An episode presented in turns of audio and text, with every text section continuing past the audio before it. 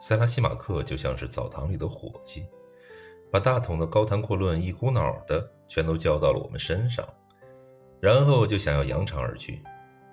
但在座的都不答应，要他留下来为他的主张辩护，而我自己也请求他。苏格拉底说道：“亲爱的塞拉西马克，你说的这些话内容太丰富了，我们一下子还消化不了。”可究竟对不对，也没有得到证明，也还没有人对你说的提出任何的质疑。你可不能就这样离开了。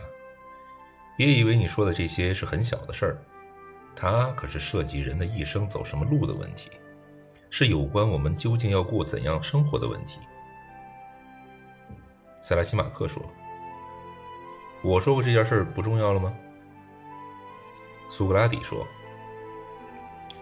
我认为你对我们都太漠不关心了。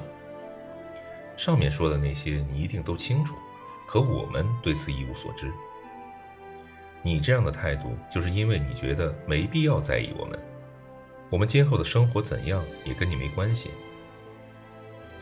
我的朋友，请你不要吝啬，好好开导一下我们，这样对你也没有什么损失。我想告诉你的是，我还没有被你说服。我也一样不认为不正义一定比正义更加有益。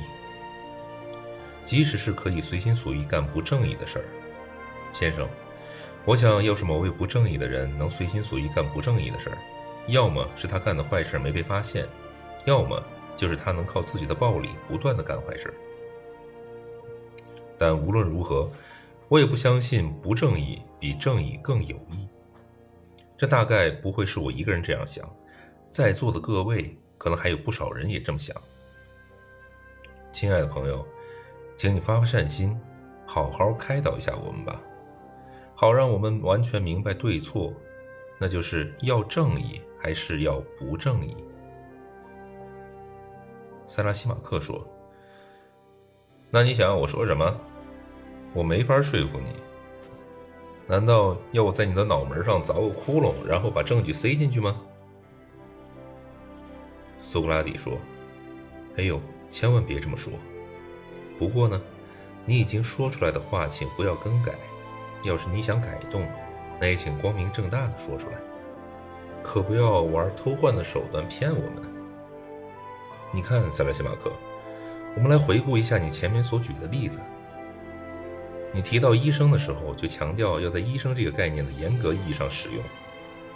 可后来到了牧人，你却没有同样严格使用。”你说的话的意思显然是，只要喂肥了牛羊，就算是好牧人，也不需要为那些牛羊着想，反而是应该跟一个前去赴宴的人，满心里只想着美味的羊肉带来的口福之乐，要不就跟一个牲口经纪人一样，交易时只在意如何从他们身上赚到钱，但事实上。